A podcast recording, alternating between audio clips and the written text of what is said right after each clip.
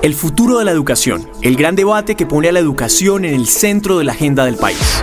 La educación es un derecho fundamental, pero en Colombia enfrenta grandes retos. Por tal motivo, más de 40 líderes se reúnen en este video podcast de 10 entregas para poner a la educación como una prioridad en la agenda nacional. Hola, es un gusto saludarlos y darles la bienvenida de nuevo a quienes se conectan con otro de estos debates del futuro de la educación. 10 temas cruciales en 10 capítulos para poner a la educación en el centro de las conversaciones del país. El tema que hoy nos reúne, el tema que hoy nos congrega, es el modelo de educación superior. Y vamos a estar hablando sobre los cambios que se necesitan en las carreras universitarias, principalmente en los programas de pregrado, cambios en los contenidos, cambios en la duración, cómo podemos lograr flexibilidad, cómo podemos lograr entender realmente lo que están buscando los estudiantes, los jóvenes y de cierta manera también reconciliar estos programas con el entorno laboral. Esos son algunos de los temas que vamos a estar abordando con nuestros invitados, con este panel de invitados de lujo que hoy se suma al futuro de la educación. Quiero darles la bienvenida y empezar de una vez con preguntas para aprovechar el tiempo al máximo que tenemos. Cecilia María Vélez, exministra de Educación. Cecilia María, muchas gracias por acompañarnos. Gracias por la invitación. Quiero empezar preguntándote, si hablamos de la universidad, vámonos a educación superior y hablamos específicamente de los programas de pregrado en el país, ¿cuál es tal vez el desafío más grande que enfrentan eh, y tal vez la antesala o, la transformación que se viene en este frente para la educación?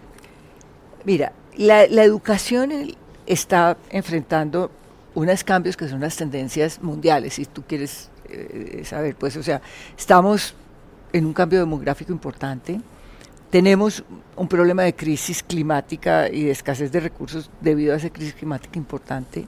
Tenemos una revolución, la cuarta revolución industrial, que es que lo que hace es que la tecnología vaya a mil, o sea, es decir, cambia.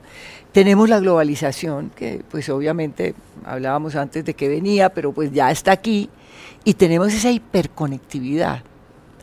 Todas esas tendencias nos cambian inclusive los estudiantes. Obviamente que es una exigencia muy grande para la universidad para enfrentar estas tendencias y sobre todo que es que la universidad, los muchachos que educa hoy son los muchachos que se van a integrar al, al, al, entorno laboral en cuatro años y antes podía esto no podíamos pensar que en cuatro años no van a pasar cosas, pero van a pasar cosas. Entonces yo creo que ahí tenemos, obviamente que volvemos a que es muy importante formar a los muchachos en unas competencias básicas que les permitan realmente aprender todo el tiempo y vincularse a todas estas tendencias que cambian. Y obviamente el reto de la universidad es ajustarse a eso. Es decir, para los profesores es muy complicado encontrar unos muchachos mucho más autónomos, hiperconectados, hiperinformados, entonces eso cambia en, en general el modelo pedagógico. Muchas gracias, Cecilia María. José Manuel Restrepo, rector de la Universidad EIA, Escuela de Ingeniería de Antioquia, gracias por acompañarnos. Quiero preguntarte, y, y, vamos a estar explorando mucho más sobre, sobre estos cambios en el modelo y tal vez vamos a escoger algunas de las aristas, pero quería empezar por hablar de la perspectiva de la universidad. ¿Cómo están las universidades entendiendo, digamos, este llamado esta coyuntura en la que hay unas transformaciones en los programas que son necesarias? ¿Cómo lo están viendo desde la universidad? Yo lo que creo es que las universidades están en un proceso de transformación.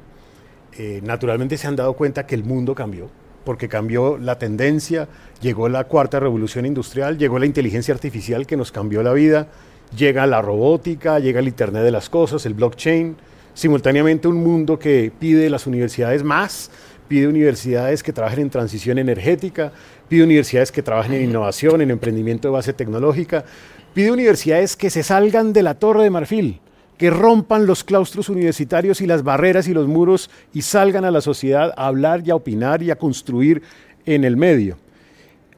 Creo que las universidades en general están haciendo, trabajando, haciendo la tarea. Hay veces siento que las universidades van un poquito por las escaleras y el mundo va por el ascensor. Es decir, hay que cerrar un poco esa distancia. Y lo que está diciendo Cecilia María es impresionante. O sea, los estudiantes hoy quieren otra cosa totalmente distinta. Al punto incluso, creo yo, que si las universidades no se transforman, y en eso comulgo con David Roberts de Singularity University, desaparecemos. Y en ese orden de ideas, sí me parece que nuestro proceso de transformación tiene que ser mucho más acelerado y tenemos que ser más conscientes de esa realidad. Vuelve entonces al mundo universitario la recomendación del primer encuentro de rectores del mundo, que fue en París, en donde dijeron las tres palabras claves del futuro de la educación eran continuidad y cambio. Continuidad para preservar la integridad de ser universidad, pero cambio, porque si no cambiamos, nos convertimos en Jurassic Parks, lugares de enorme interés, pero crecientemente irrelevantes para un mundo que nos supera. Y no nos podemos dar el lujo de que eso suceda. ¿Cómo lograr entonces el ascensor versus las escaleras? ¿Qué es lo que está pasando? Pues hay que acelerar los procesos, hay que acelerar la dinámica de gestión, hay que cambiar la forma como se gobierna, hay que cambiar a los profesores, no, no en el sentido de, de echarlos y recibir otros, sino cambiarlos a ellos en la manera como enseñan y como los estudiantes aprenden hay que irse acomodando una nueva realidad también en lo pedagógico, en lo didáctico, en las formas de financiación de las instituciones de educación superior, porque también en gestión tenemos desafíos importantes, en la manera como concebimos la calidad al interior de las universidades y mucho de visión, porque hay veces nos quedamos un poco como, como alguna vez mostraba tal vez la revista Expansión de México, en donde mostraba las universidades, eran tres micos, las universidades un mico con los ojos tapados a las empresas, las universidades que no hablan, y los empresarios que no, eh, que no escuchan, no escucha el gobierno, no hablan las universidades, perdón, y están ciegos los empresarios. Hay que empezar a cerrar esas brechas para que entre todos trabajemos un futuro de la institución de educación superior. Muchas gracias, Manuel. Y también le doy la bienvenida a Alejandro Árvales, rector de la Universidad Pedagógica. Alejandro, gracias por acompañarnos. ¿Cómo están viviendo desde la universidad esta necesidad latente de transformación en los programas? ¿Cómo se lo están preguntando? ¿Cómo lo están abordando? Y tal vez cómo están llegando ya a tomar algunas decisiones en este frente. Bueno, gracias por la invitación. Digamos que hay dos preguntas, los programas y la universidad. Porque yo digo que la universidad no son solo programas de formación docente, y yo en eso puedo parecer un poco conservador aquí en este panel, porque soy de la idea de que la universidad ha sido muy presionada eh, para que se tenga que reformar y adecuar a las necesidades del mercado o al mundo laboral o al mundo o al desarrollo económico o a las dinámicas de las empresas. Y yo creo que por supuesto la universidad tiene que responder a eso, pero la universidad es mucho más que eso, que formar profesionales para eh, el, mundo, para la economía o para la sociedad. Lo que quiero decir es que la, universidad no puede perder, y ahí es donde estaría de acuerdo con, con José Manuel en que, en que hay una, una pilar de continuidad la universidad es una institución milenaria, pero, y yo creo que juega un papel fundamental en la modernidad, en la cultura, y es que la universidad debe preservar la idea de tomar cierta distancia de su época y de la realidad, digamos, para poderla interrogar, para poder... Eh, es más, yo creo que la innovación, la auténtica innovación, no es la que va pegada al ritmo de los cambios más más evidente, sino la que interroga esos mismos cambios y la que es capaz incluso de anticiparse para quizás redireccionar los cambios. Y eso necesita pensamiento y para eso necesita investigación. Entonces el componente investigativo de la universidad es fundamental. Es más, yo creo que pensar las carreras, los programas hoy, y ese es un cambio que se necesita, tiene que tener en el fondo un componente investigativo que le hace mucha falta a la universidad. A veces montamos programas y currículos y mallas curriculares que pueden tener mucha innovación porque son más flexibles, porque son tiempos más cortos, pero si de fondo no hay investigación, conocimiento, es decir, la posibilidad de preguntarse para qué formamos, ¿sí? interrogar esa, esa, esa sociedad para la que los muchachos, los jóvenes de hoy, y yo creo que esa mirada, que es, entre otras, una mirada crítica, que es lo que le corresponde a la universidad. Hay muchas otras instituciones en la sociedad que tienen que estar al día, pero la universidad tiene que darse el permiso de tomar distancia. Ese sería para mí como, como los retos de ahora. En el, desarrollo de este proyecto del futuro de la educación, que tiene estas conversaciones, que tiene toda una serie de contenidos, que tiene un gran encuentro, eh, hemos tenido una serie de acercamientos con jóvenes que están terminando el colegio, que están ya en la universidad, eh, y hemos estado hablando con ellos para entender un poco qué está pasando y si están dialogando por un lado las universidades y por el otro lado los jóvenes y un poco si se encuentran con eso que están pensando.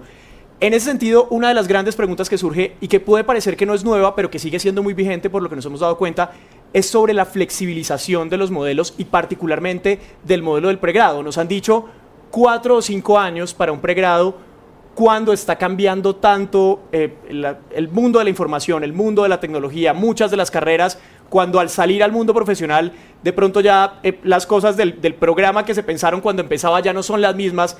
Hay, un llamado hacia poder flexibilizar estas estructuras y poder pensar en otros modelos. Y aquí hemos hablado, por ejemplo, de recursos como aprovechar mejor el grado 12 o de plantearse programas de una duración más corta.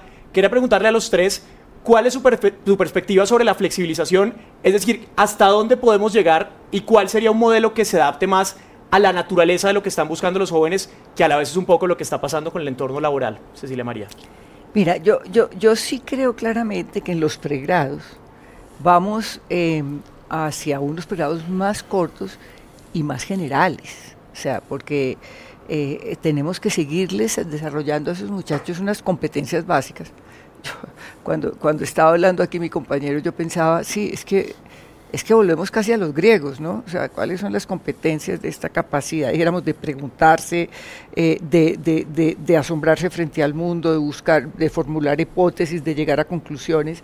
Y yo creo que son competencias básicas que se deben seguir desarrollando muy, de manera muy importante en el pregrado para después conseguir especializaciones en las maestrías, en los doctorados y bueno, en la educación para toda la vida, porque en el fondo lo que nos está exigiendo o lo que le está exigiendo a las universidades el mundo es que vamos a tenernos que educar para toda la vida y obviamente desarrollar esa capacidad de aprender a aprender en un mundo con este nivel de incertidumbre, con este nivel de cambio, las cosas básicas, y en eso estoy de acuerdo, las cosas básicas que maneja la universidad son aquellas competencias que les permiten a los muchachos vincularse eh, a toda esta cantidad de conocimiento que está surgiendo, porque obviamente conectado además, porque es que antes pues el conocimiento pues lo podían desarrollar unos, pero no estaba conectado en este momento ese acceso enorme al conocimiento, entonces esa capacidad de pensar, esa capacidad de formular hipótesis, esa capacidad de resolver problemas,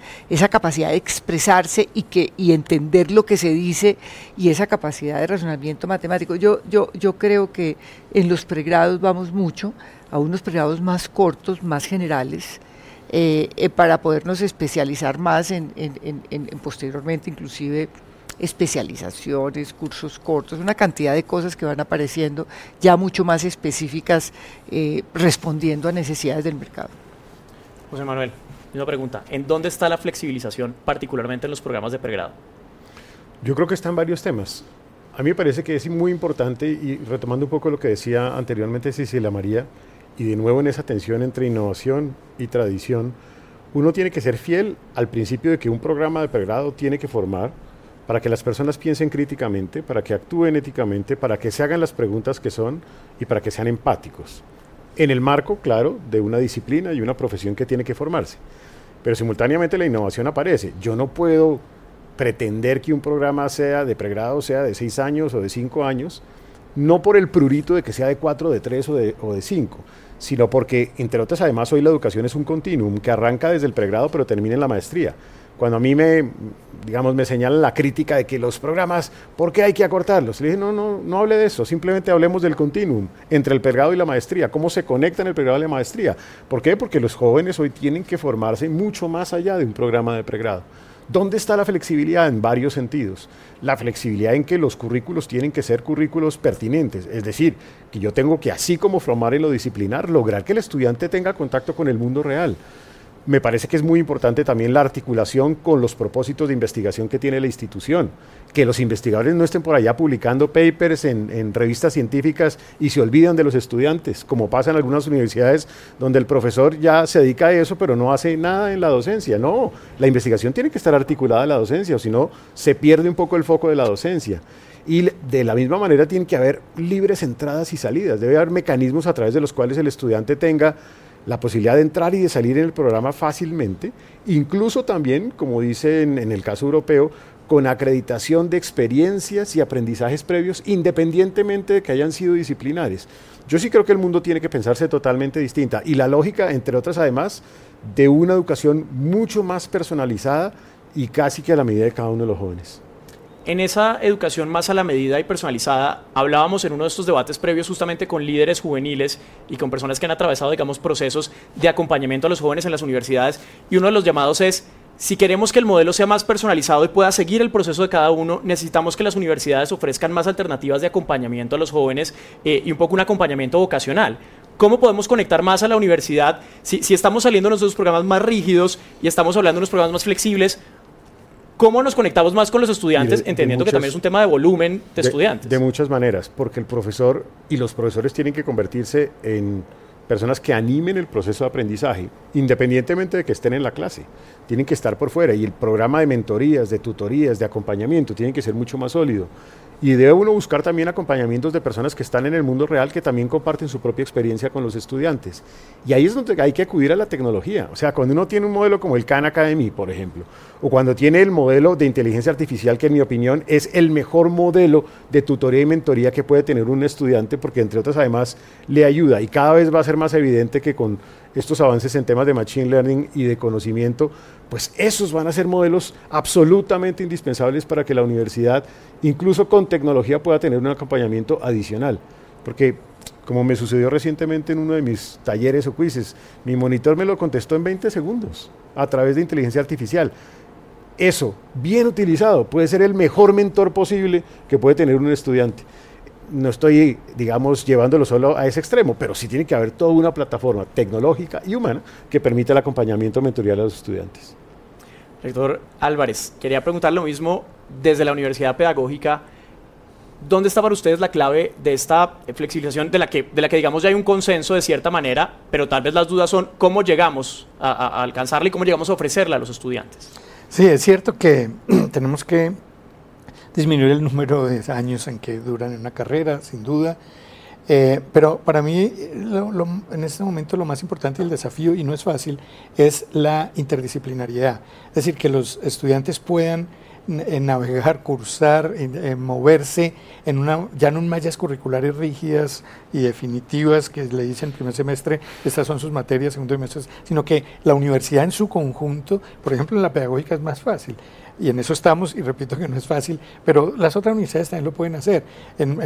Eso se está llamando ahora los, las dobles carreras o la homologación, pero que puedan eh, cursar, incluso atravesar campos disciplinarios distintos, independientemente de la, profesión para la que se está formando, porque eso le abre el mundo y le abre eh, muchas posibilidades. Pero lo segundo es que la universidad, la institución, le ofrezca a los muchachos eh, otras alternativas, no necesariamente, yo diría extracurriculares. Es decir, la experiencia universitaria, estar en la universidad, es ya en sí formativo y la universidad tiene que ponerle el nivel más alto para que acceda a la alta cultura, si se quiere, y ahí me van a perdonar porque no es que esté cultivando pues las artes clásicas, sino el, nivel eh, estéticamente hablando, o por ejemplo, eh, experiencias que tienen que ver también con el deporte, con la recreación, con el intercambio, con la sociabilidad. La universidad, nuestros jóvenes de hoy tienen graves problemas, estoy hablando también de nuestros estudiantes que son de extracción popular, que tienen condiciones socioeconómicas muy difíciles,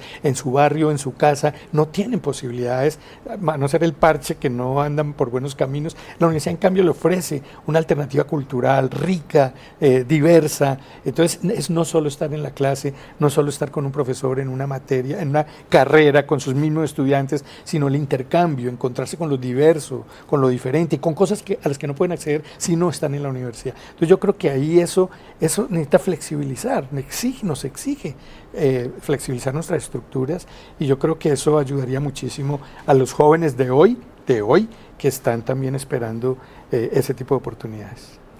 Cecilia María, hace un momento mencionabas que uno de los retos de la tecnología es justamente que la oferta ahora es global y podemos estar viendo lo que están haciendo todas las instituciones, digamos que mundialmente y cómo se están moviendo en esta dinámica. ¿Cómo pueden las universidades colombianas y, sus programas, eh, digamos, entrar a ser más competitivas o un poco responder también a esta dinámica global, entendiendo que ahora las ofertas son mucho más amplias? Pues mira, yo, yo creo que, que ahí hay una cosa como más de, colaboración. O sea, yo, yo, siento que necesitamos pues, ciudadanos globales. Necesitamos muchachos que, que, que, entiendan el mundo, pero esas universidades extranjeras también necesitan que los muchachos de ellos entiendan el mundo. La verdad que yo creo que hay una gran posibilidad en términos de internacionalización de muchas cosas y, cuando hablamos de flexibilidad, pues pensar que nosotros nos articulamos con universidades de todo el mundo, que el muchacho de Colombia puede recibir, pues es decir, es que la interconectividad nos dio esa maravilla, un curso en una universidad del exterior y a su vez eh, que vengan muchachos de otras partes a participar eh, en cursos de las universidades de aquí, yo creo que eso nos abriría mucho el mundo y nos ayudaría mucho a que los muchachos realmente sean más globales.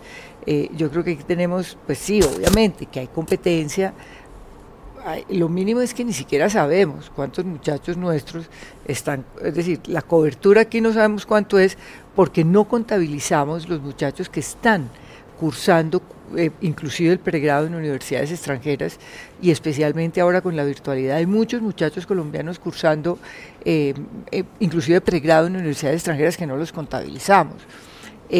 yo creo que eso es importante, yo creo que lo tenemos que ver todo como una, una gran posibilidad de integrarnos, de ver cosas distintas eh, y yo creo que lo que tenemos que buscar es colaboraciones y, en esto, como te digo, mm, la posibilidad de, ser tan flexibles como que les recibamos cursos de universidades en el exterior, buscando que universidades en el exterior reciban cursos acá, de, de muchachos reciban cursos acá, yo creo que es una tarea que tenemos por delante, muy poco desarrollada, pero la tenemos por delante. Y, una segunda tarea que quería preguntarte, si te parece que las universidades la están haciendo.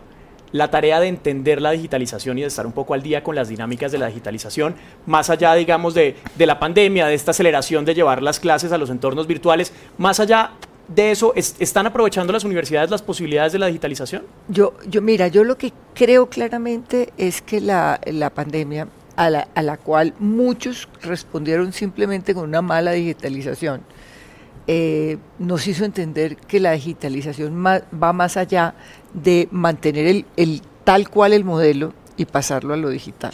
O sea, eso es un cuento, por decirlo, eso es un animal distinto. O sea, y, yo creo que, llegamos a los límites, porque cuando pues alguien se paró en, una clase como si fuera una, una, clase magistral o una clase tradicional, hacerlo a través de Internet, se dio cuenta que eso no funcionaba.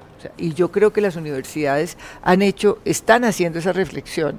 Hay algunas que han empezado a desarrollar realmente las metodologías virtuales que son muy distintas de las presenciales y, yo creo que a la larga todos vamos a tener eh, modelos híbridos, o sea, en donde algunas cosas se hagan presenciales que son muy importantes y, hay, y que haya otras cosas en que la gente se pueda conectar. Nos podemos conectar, inclusive nos podemos conectar con cosas en el exterior, nos podemos conectar entre las universidades acá, entre las regiones. Es que casi a veces tenemos más diferencias con algunas regiones que con el mundo. Entonces dijéramos que la virtualidad nos da esa posibilidad, pero eso es un modelo distinto. Y yo creo que la reflexión después de la pandemia, que nos aceleró ese proceso de digitalización, eh, esa reflexión después yo creo que está siendo muy interesante en términos de cuál es la transformación del modelo pedagógico, cuál es la transformación que tenemos que, para, para que hacer para realmente poder ser efectivos en el campo digital. Modelo pedagógico y quiero que toquemos, porque ya hemos hablado, digamos, de flexibilización de los programas, pero cómo se transforman o cómo deben transformarse las metodologías y qué están haciendo las universidades también para entender que hay un cambio que se puede dar desde la misma enseñanza gracias en buena parte a las herramientas digitales. Yo creo que se pueden hacer muchas cosas. Primero, entender que ya el modelo memorístico no funciona, que tiene que ser un modelo basado, no sé, en problemas, en desafíos, en retos, distinto.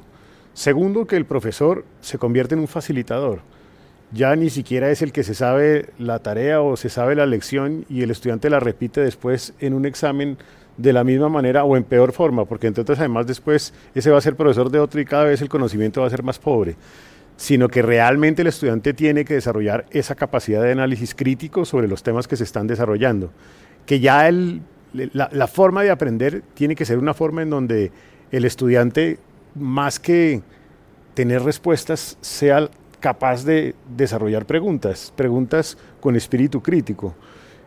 Que una clase o un modelo pedagógico incorpore además temas transversales, temas, por ejemplo, como el emprendimiento, eh, entre otras además porque el mundo de hoy va a ser un mundo radicalmente distinto.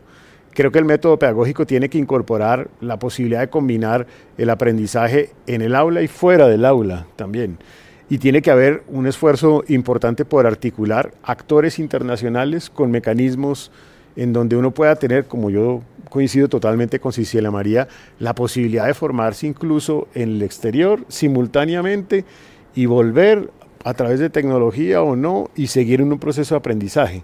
Los modelos pedagógicos tienen que cambiar y para eso el profesor tiene que cambiar. Nuestros profesores se quedaron en la prehistoria, para ser claro y me parece que los profesores tienen que dar un salto cualitativo. La formación de los educadores tiene que ser totalmente distinta, porque si no los van a reemplazar. Llegarán otros a reemplazar a esos educadores tradicionales. Y si nosotros entendemos que es con una forma distinta de educar y que los educadores también entiendan que tienen que hacerlo de manera distinta, pues eso también nos implica a las instituciones cambiar en muchas otras cosas. Cambian nuestros modelos de gestión, nuestros modelos de acompañamiento, por ejemplo, los centros de aprendizaje para que el estudiante pueda desarrollar algunas competencias que de pronto en el aula de clase no fue capaz para recibir estudiantes que tengan algunas dificultades, pero se les da un componente adicional.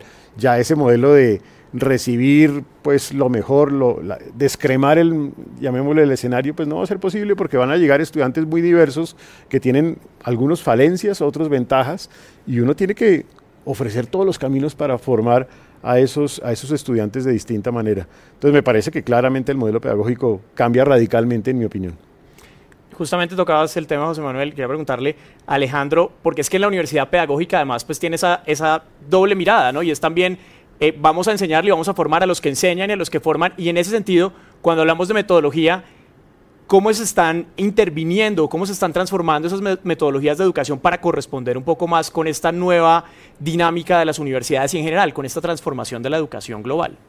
Bueno, yo creo que sí, el mundo digital y las nuevas tecnologías y y estos modelos mixtos están eh, enriqueciendo los modelos pedagógicos. Yo eh, otra vez voy a querer ser conservador en este sentido.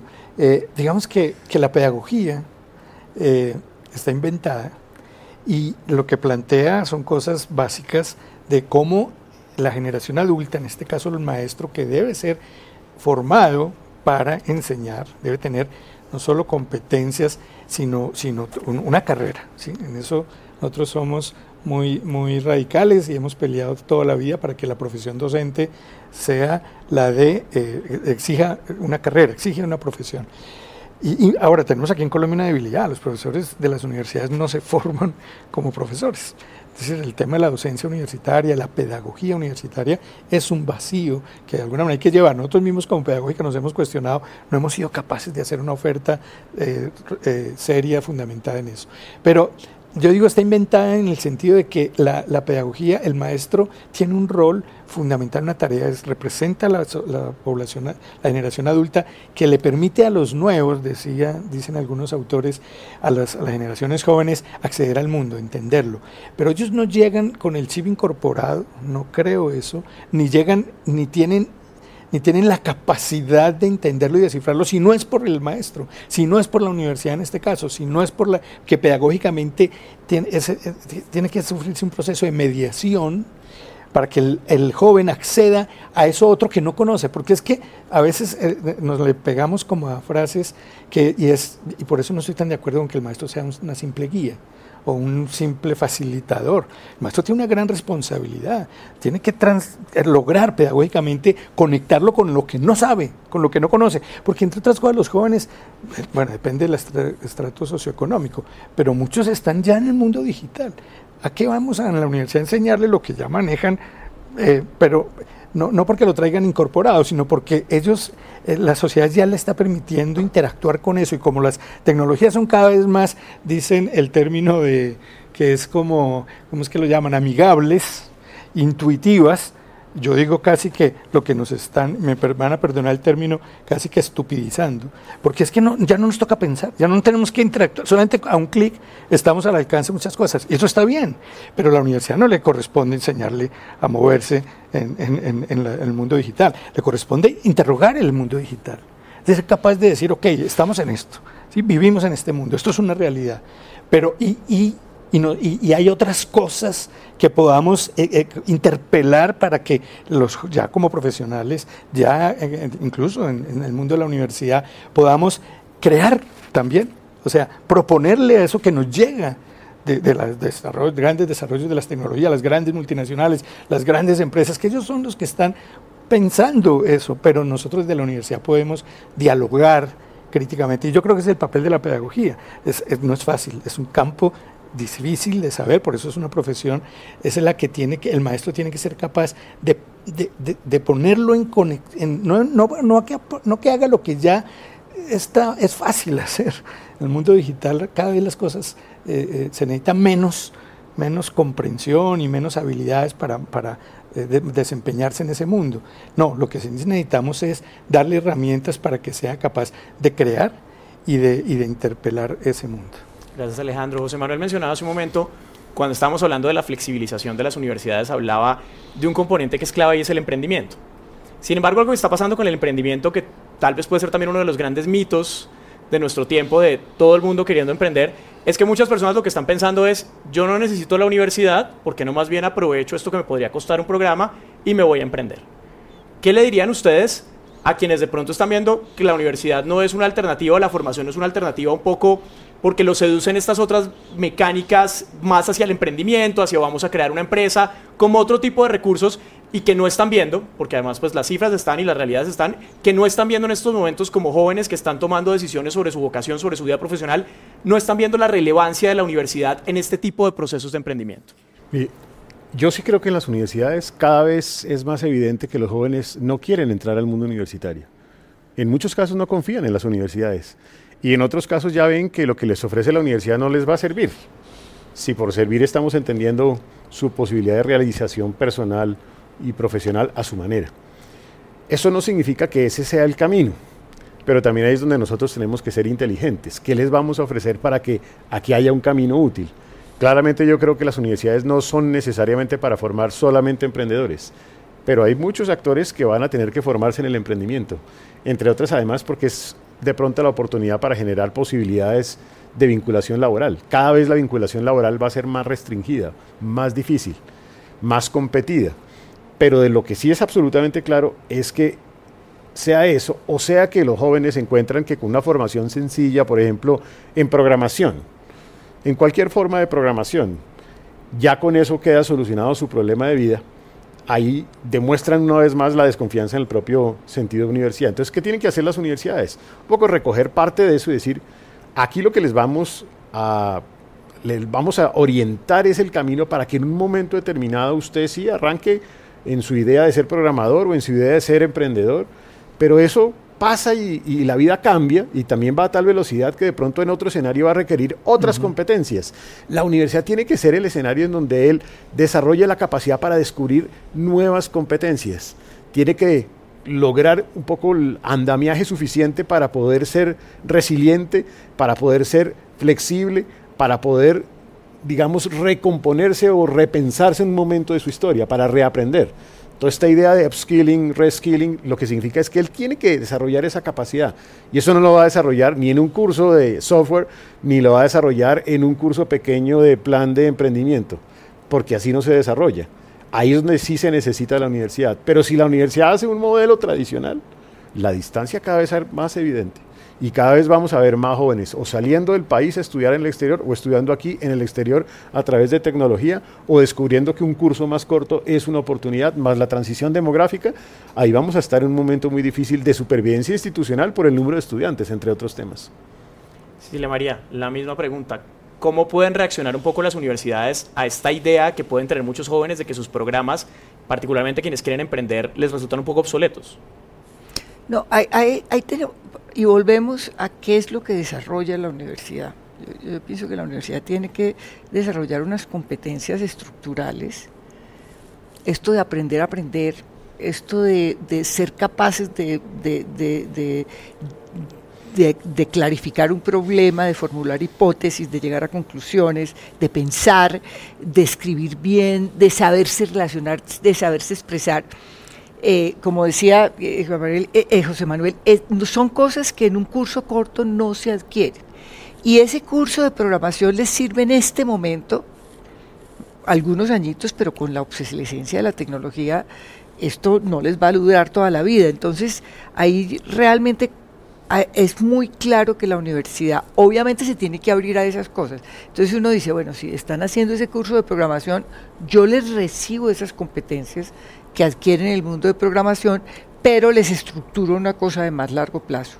Eh, eh, y, ahí y ahí vienen todas las relaciones en esos, entre esos cursos cortos y lo que eso puede significar en términos, no sé, de, de, de, cualquier nomenclatura que tengan en las universidades y lo que es la cosa estructural, en donde la universidad lo que trata es de dar una formación más fundamental que sirva para toda la vida y que les permita realmente enfrentar un mundo de una incertidumbre enorme. O sea, de que lo que tenemos hoy no va a ser mañana, de que la tecnología va a, unas, a, unas, a, unas, a, un, a un ritmo vertiginoso.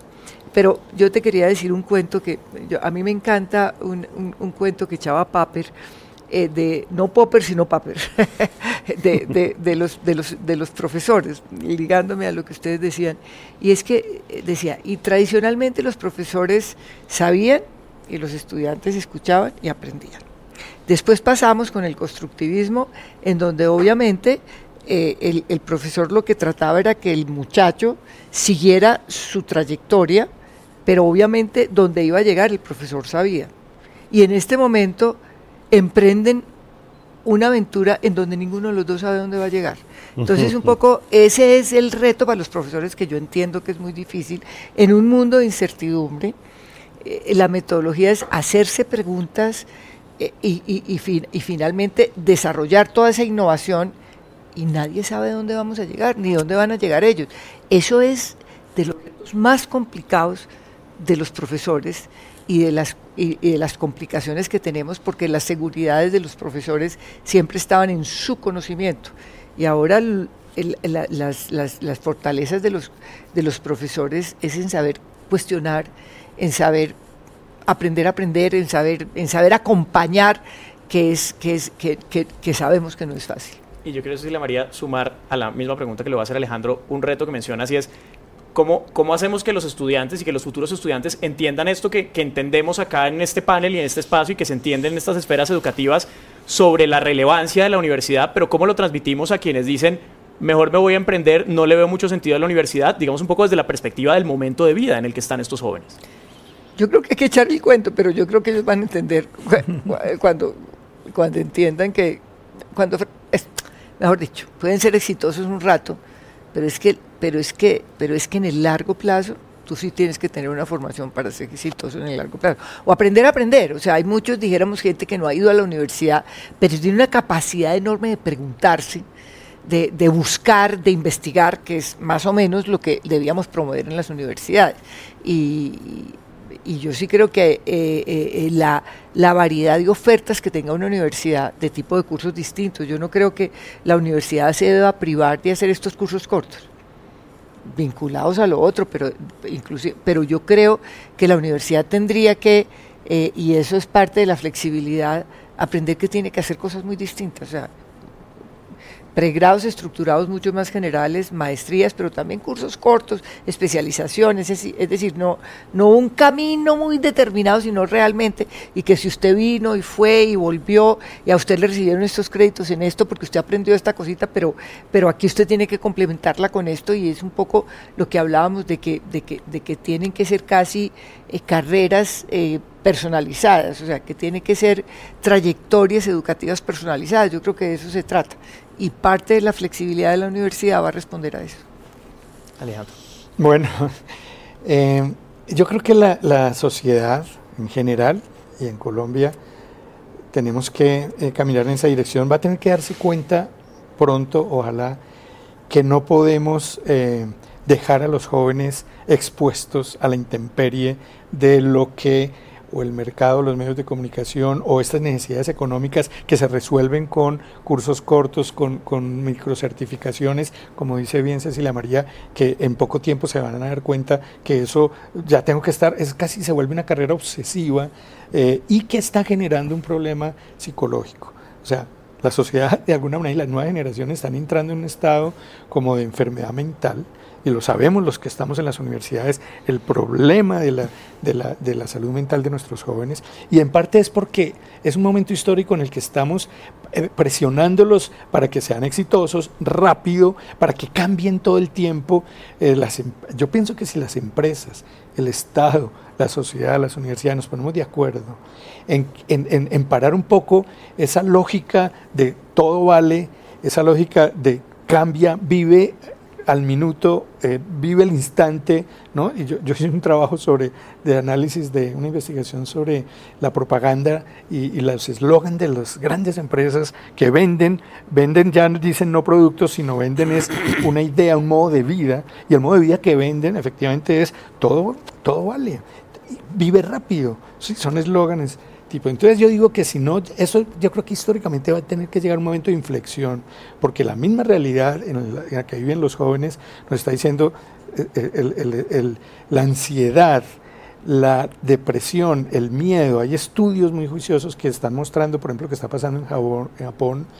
Ustedes saben que en Japón y en Inglaterra crearon el Ministerio de la Soledad porque y, los jóvenes son los que están sufriendo y padeciendo más eso. Eso no es un asunto no solo de los mayores de la tercera que también, sino los jóvenes porque se sienten en la intemperie y ese frenesí, ese vértigo. Eh, nosotros tenemos que ya, un momento histórico en que la sociedad tiene que volver como a, como la posibilidad de dar ciertas certezas, volver a, la, a confiar, a confiar incluso en las instituciones. Es que lo que se está produciendo es una desconfianza hacia la institución y le hace también hacia la autoridad con esta idea de que tú eres el niño rey o, el joven es el que tiene la palabra y entonces nos tenemos que acoplar a lo que los jóvenes quieren. Pero un momentico, ¿quién dijo que los jóvenes tenían tan claro qué querían en la vida? Somos nosotros, las instituciones, por eso digo el Estado, eh, por supuesto la familia, los medios de comunicación. No sé, eso suena utópico, pero yo sí creo que podemos pensar en un momento en el que pues, nos pongamos de acuerdo a propósito del futuro de la educación, un gran acuerdo por la educación, hacia allá tendríamos que ir. Gracias Alejandro. Nos estamos quedando sin tiempo, pero quiero hacerles, si me permite, todavía dos preguntas. Y la primera es una pregunta de sino, como si esto fuera un examen universitario a la antigua. Eso es un sino y justifique su respuesta. Y yo no sé si estoy poniendo un poco entre la espada y la pared a José Manuel y Alejandro, que pues representan instituciones. Eh, entonces voy a empezar con Cecilia María. Pero la, la pregunta que quería hacerles era, ¿Están las universidades colombianas entendiendo el momento de transformación? O sea, ¿están dimensionando realmente la necesidad de transformación y de cambio eh, que se viene y, ante la que estamos, digamos, en general en la educación? ¿Están entendiendo y están un poco a la altura de este desafío las instituciones del país? No, a ver, yo, yo no pienso que podamos hablar de las instituciones del país. Yo creo que las instituciones son muy distintas y están en momentos distintos.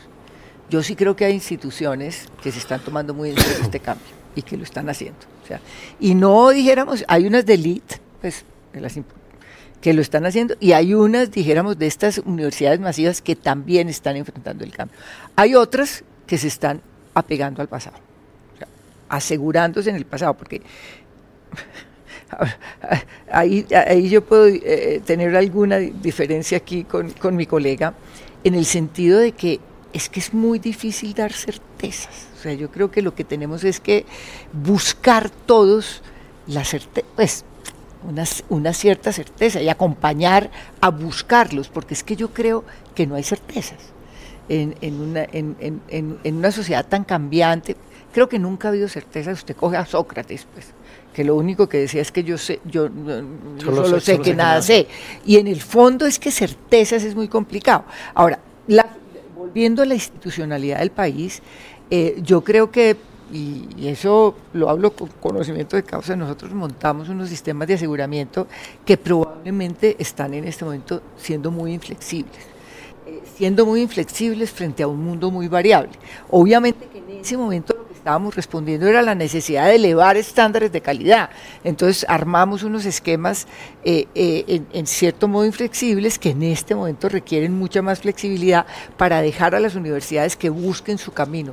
Yo creo que este sistema tiene que ser muy variado, no hay modelos, eh, pues en el fondo cada cual tenía su, modelo y estábamos eh, mirando eh, este tipo de universidad o la europea o la, anglosajona. O que, no, en este momento yo creo que cada universidad tiene que ser muy única, enfrentando un mundo y enfrentando el tipo de estudiantes que tiene, porque son estudiantes distintos, son regiones distintas y, en ese sentido debemos darles una flexibilidad desde los sistemas, por ejemplo, de aseguramiento, para, para que ellas puedan ser buenas. Eso sí, lo único que les garantizamos es que sean buenas sean y sean y sean y, y, honren su, su, planteamiento, su proyecto educativo en términos de calidad, eh, pero que sí puedan ser muy distintas. Yo creo que eh, como te digo, yo creo que hay mucha variedad de instituciones, hay unas realmente muy adelantadas, que se articulan mucho a toda la tendencia, otras que dijéramos se quedan en el pasado defendiendo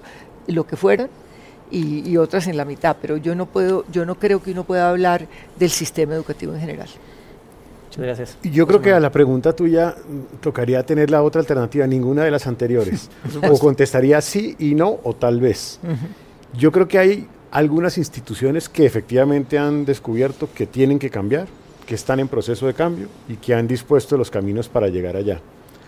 Yo creo que hay muchas instituciones que por protegerse se aferran al pasado, se engrampan en el pasado y creen que ese es el mecanismo de protección y se equivocan, porque en mi opinión no van a sobrevivir. Y la tercera alternativa es algunas que dijeron, sí, hay que hacer el cambio, hay que transformarse pero al interior de las instituciones hay unos letargos burocráticos, porque también hay que decirlo aquí de frente, nuestras instituciones se han burocratizado en exceso, o sea, de verdad hay decisiones que son absurdas, hay consejos directivos que duran horas y no toman ninguna decisión, hay consejos académicos que empiezan a echar carreta uno tras otro, cada cual echa el mejor discurso y al final no se toman decisiones. Nuestras universidades adolecen de serios problemas de gobierno y de toma de decisiones. Y entonces cuando no se toman decisiones a tiempo, Aquí la velocidad de la transformación es mucho mayor que la capacidad que tienen hoy los modelos de gobierno de algunas instituciones que no van a tener esa capacidad. Y en ese orden de ideas puede ser que tengan claro que tienen que hacer un proceso de transformación, pero van a ir demasiado lento. Les toca acelerar. Entonces, por eso digo que la mejor respuesta podría ser ninguna de las anteriores. O casi que todas las anteriores. O todas las anteriores. Alejandro, A, B, C, D. No, yo creo que las universidades sí se, se están pensando en general. Creo que es propio la universidad. Afortunadamente son instituciones de conocimiento. Eh, de la investigación, unas más, otras menos, pero, pero ahí se piensa y se buscan alternativas. Además, es que tener a los jóvenes ahí todo el tiempo cuestionándolo a uno, porque es que uno está en el aula de clase o está en un cargo directivo y uno todo el tiempo no, no puede no, no dejar las cosas como están, porque ellos mismos eh, nos interrogan, nos cuestionan, y en general el, Estado, por las normas que sean, pero no es fácil. Yo creo que las universidades sí se están pensando, están haciendo esfuerzos serios. Ahí habría que diferenciar las públicas, las de los particulares. Eh, pero, pero, y los, las que tienen un nivel que llamas de élite o no, eh, lo que quieras, puedes hacer todas esas diferencias, pero en general son instituciones inteligentes, es decir, que nos ocupamos todo el tiempo de estar eh, interrogando, pensando, mirando qué es lo que está pasando en nuestro entorno y con nuestros jóvenes. Ahora, lo que, el problema, la pregunta es si estamos atinando hacia en la dirección correcta, y ahí yo también creo que hay que aceptar que hay diversidad de caminos. Y ojalá las universidades nuestras y el sistema universitario nuestro y el sistema de educación superior, me gusta más hablar de educación superior porque uno de los temas en los que yo creo que nos hace falta hablar es de, las instituciones técnicas, tecnológicas, que no, que no son universidades, es que la otra no es inferior. Exactamente, no son inferiores y también son instituciones inteligentes. Entonces, yo sí creo que eh, las opciones son diversas. Nuestro sistema es diverso, es eh, plural y, y tienen caminos distintos modelos pedagógicos diferentes. Y eso hay que alimentarlo, estimularlo. Y entonces los las reformas, los cambios, las, cómo, cómo se están repensando, hay que dejar que, yo creo que eso nos va a hacer, eh, si eso lo, logramos, no homogenizarlas, no estandarizarlas. Eh, entonces, si logramos eso, yo creo que, que vamos a... Y yo creo que no, no, no, soy temerario de que vamos a desaparecer y que que estamos en, una amenaza. Yo creo que somos una institución que en todo caso, sabiendo que en todo caso hay una línea conservadora, reticente, resistente, la burocracia, todo eso lo vivimos y lo padecemos y sabemos que es cierto, pero yo sí creo que al final, eh, en medio de todo, estamos produciendo cambios importantes. Cuando uno mira por dentro a cada universidad, lo digo ahora que yo estoy asistiendo al SU, al Sistema Universitario Estatal, hablo con los colegas y hacemos unos encuentros que se llaman de gestión universitaria cada año, yo ya he estado en dos y uno se maravilla de las cosas que hacen. Digamos, eh, eh, nosotros por ejemplo estamos haciendo una expedición pedagógica por nuestra universidad y uno dice, wow, sí se están haciendo cosas. A veces lo que pasa es que eh, ciertas teorías nos, nos obnubilan y no nos dejan ver eh, en, la micro eh, vida, en la, cotidianidad, la cantidad de cosas que se están haciendo y yo creo que, que, el futuro no es tan, tan pesimista como a veces se pinta. Muchas gracias Alejandro. Me, van a regañar de, estudio, pero me quedaba una pregunta y les pido que sean lo más breves posible. Además, no es una pregunta en la que, es una pregunta que no es nada fácil ser breve. Sin justificación. no, esta sí que va a necesitar justificación, pero de pronto algunas, algunas líneas o algunas ideas y es, estamos hablando del futuro de la educación, estamos hablando de la universidad, no sé si en crisis, pero sí de una transformación en el modelo y estamos a puertas de una reforma. Entonces, ¿cuál es la deuda que tiene el gobierno y que tiene esta reforma con la universidad? ¿Cuáles deben ser esos, esos pilares de esta reforma justamente para responder a esto que hemos venido hablando, que es la transformación inminente de las universidades? Mi respuesta es todo lo que no tiene la reforma, porque la propuesta de reforma que conocemos hasta este momento tiene todo lo que no necesitaríamos hacer en su gran mayoría. Hay que avanzar mucho más en internacionalización, incorporación de temas de tecnología, hay que inyectarle una dosis de pertinencia, muchos más elementos de innovación, todo el tema de calidad, hay que acelerar el sistema propio de de desarrollo y aprobación de programas académicos porque justamente va en contravía de la innovación. Entonces, me parece que todo eso no está por lo menos en la propuesta inicial. Hay algunos elementos interesantes de financiamiento, puntuales, algunos temas de gobierno dudosos o por lo menos debatibles, pero lo importante que ha sido como lo que hemos esperado por años de una reforma a la educación superior, eso no está. Luego, estamos como, no digo que a mitad de camino, sino más atrás. A ver, yo, yo, yo, no creo tanto en las leyes como cree. yo lo que siento es que la ley puede ser muy general, o sea, eh, porque en, el, en un mundo tan cambiante, pues yo creo que las leyes que paralizan son muy complicadas. Entonces, decir mucho en una ley, yo creo que nos paraliza. Yo mm. creo que, que, las cosas se pueden hacer por reglamentaciones, por tal. Yo creo que la ley puede, puede, puede incluir algunos principios más generales y, en esos algunos temas más generales, eh, pero yo diría que no es yo esperaría que no, que no hiciéramos una ley muy específica, porque es que en un mundo tan cambiante yo creo que tenemos que tener la flexibilidad para que las reglamentaciones, las universidades, todos, todos caminemos muy rápido, mucho más rápido de lo que pueden eh, eh, evolucionar las leyes. O sea, yo sí creo que principios generales yo introduciría, pero yo tampoco me iría a, decir muy claramente en una situación tan compleja, tan difícil, tan, tan cambiante, no me, no me atrevería a decir cosas muy específicas, de manera que yo no estoy tan aburrida, dijéramos, con que las leyes no digan tanto. El problema, es, cuando dicen lo que no deberían decir. Bueno, hay dos o tres cosas que no deben decir, hay dos o tres cosas, pero poquitas, porque dicen poco. Pero hay dos o tres cosas que yo creo que pues están discutiendo y esperamos que no queden así, pero, pero realmente son muy poquitas porque no plantean una transformación, pero es que yo no creo en las grandes transformaciones de las leyes, yo creo que las transformaciones se van haciendo. Entonces, eh, yo diría, tratemos de que no digan cosas que entorpezcan, que dicen pocas, pero dos o tres cositas, y que de pronto metamos algunos principios eh, que, que, vayan en la dirección correcta. Por ejemplo, la parte de tecnología está muy desprovista y, y eso nunca se ha dicho, pero alguna cosita de eso deberíamos hacer. De, pues, podemos decir algo de internacionalización, pero yo creo que es más en el, en el camino, en las políticas y en el trabajo que están haciendo las universidades en donde se va a dar la transformación. Si es así, me sumo y lo firmo. claro, y, y, de acuerdo, porque, porque es que eso lo hacemos las universidades. O sea, ¿cómo no creer en, en la capacidad que tenemos? Yo sí creo que tenemos un sistema de educación superior maduro y, hemos pasado muchas pruebas, todo ese proceso de la regulación que fue tan duro, ya también nos maduró a punta de golpes. No, yo diría una cosa, mire, estas nuevas normas sí tendrían que apuntar a avanzar en una cosa, en, en, en, la, en el funcionamiento como sistema.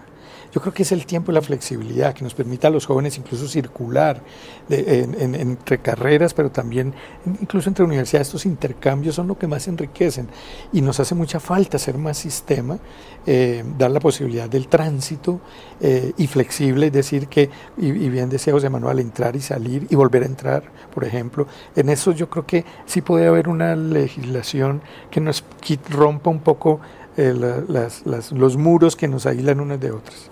Alejandro, muchísimas gracias. Cecilia María, José Manuel, gracias a todos por conectarse de nuevo con el futuro de la educación, el gran debate. Los seguimos invitando, la discusión sigue vigente, hay muchos temas por abordar, pero gracias realmente por estar con nosotros en este espacio. Gracias por la invitación. gracias.